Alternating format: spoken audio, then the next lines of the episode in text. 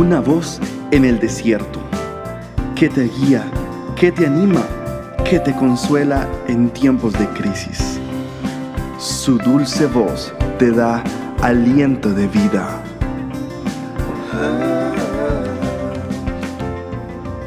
Red de Mujeres Embajadoras.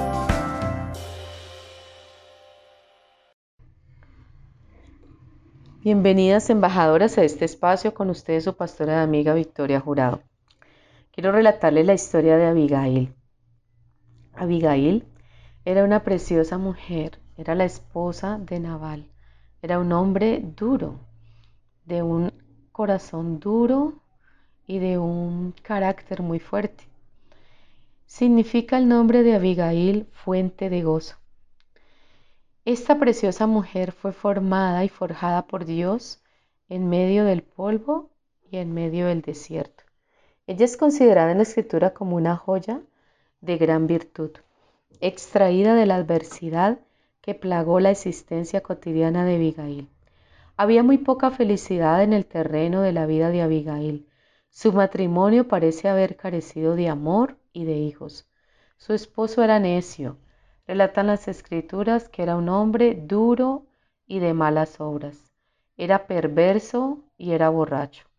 No obstante, la primera cualidad deslumbrante como diamante que encontramos en el polvo de la vida de Abigail es la fidelidad. La vemos en su lealtad, su integridad, su perseverancia, su fiabilidad. Esto es evidente en su fidelidad a la palabra de Dios y a las personas en su vida. La Biblia instruye a las mujeres de Dios a edificar sus hogares y a cuidar de sus familias.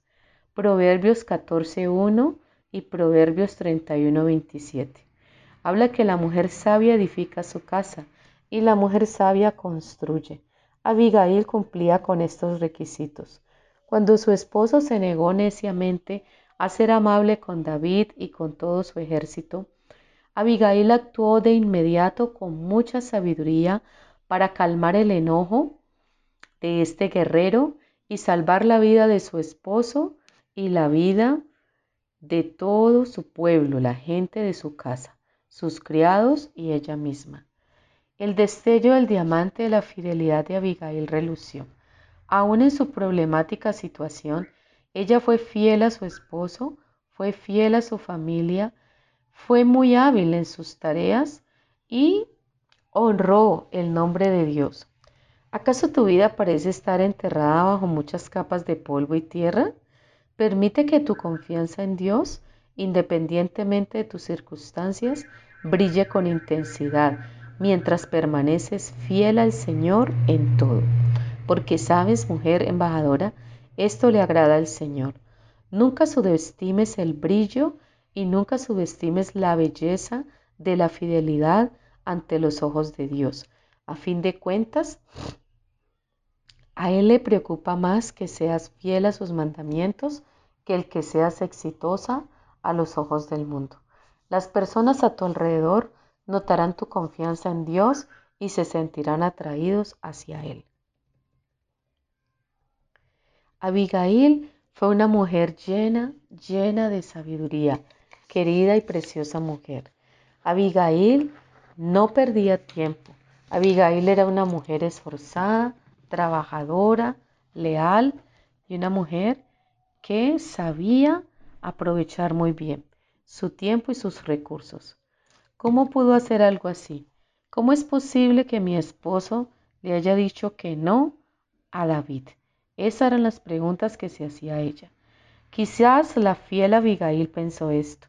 Ella descubrió por medio de sus criados que tampoco podían creer lo que Nabal había hecho, que su familia corría peligro, pues en ese entonces David huía de Saúl, pero había un gran ejército al lado de David. Mientras ellos cuidaban de todas las fincas, hacendados, sus posesiones, ganados y bienes, fue lo el reclamo que le hizo David a Nabal, que él cuidaba de sus bienes, cuidaba de sus graneros, cuidaba de sus animales. Los amigos y los, y los guerreros que andaban con David trataron a Nabal con respeto, Solo le pidieron alimentos, pero Nabal, cuyo nombre significa insensato, dio una respuesta negativa. Rechazó de plano la solicitud de estos hombres. Como David y sus hombres protegían a los pastores y los rebaños de Nabal, éste debió haber enviado gustosamente provisiones. Ahora David estaba enojado y como ya había matado a decenas de miles de personas, lo mejor era mantenerse en una buena relación con él. Es posible que Abigail haya orado, Dios mío, ¿qué hago? Y Dios le la llenó de sabiduría. Con la ayuda de sus criados, le envió inmediatamente a David la comida que había pedido y mucho más. Luego Abigail se acercó a David con una actitud humilde, se postró delante de él. Después de ofrecerle la comida y la bebida, le suplicó misericordia y le pidió a David que perdonara a su necio esposo y a toda su familia. Querida embajadora que nos escuchas en esta hora, cuando enfrentes una crisis, sé sabia, sé una mujer sabia y prudente. Conoce al Señor. El conocimiento del Santísimo es la inteligencia. El temor de Jehová es el principio de toda la sabiduría. Reconoce, mujer, al Señor en todos tus caminos y Él enderezará tus veredas. Pídele al Señor. Él dice en su palabra, si a alguno le falta sabiduría, pídasela al Señor y Dios se la dará. Pídele dirección al Señor.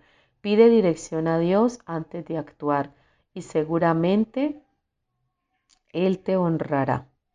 Él te honrará.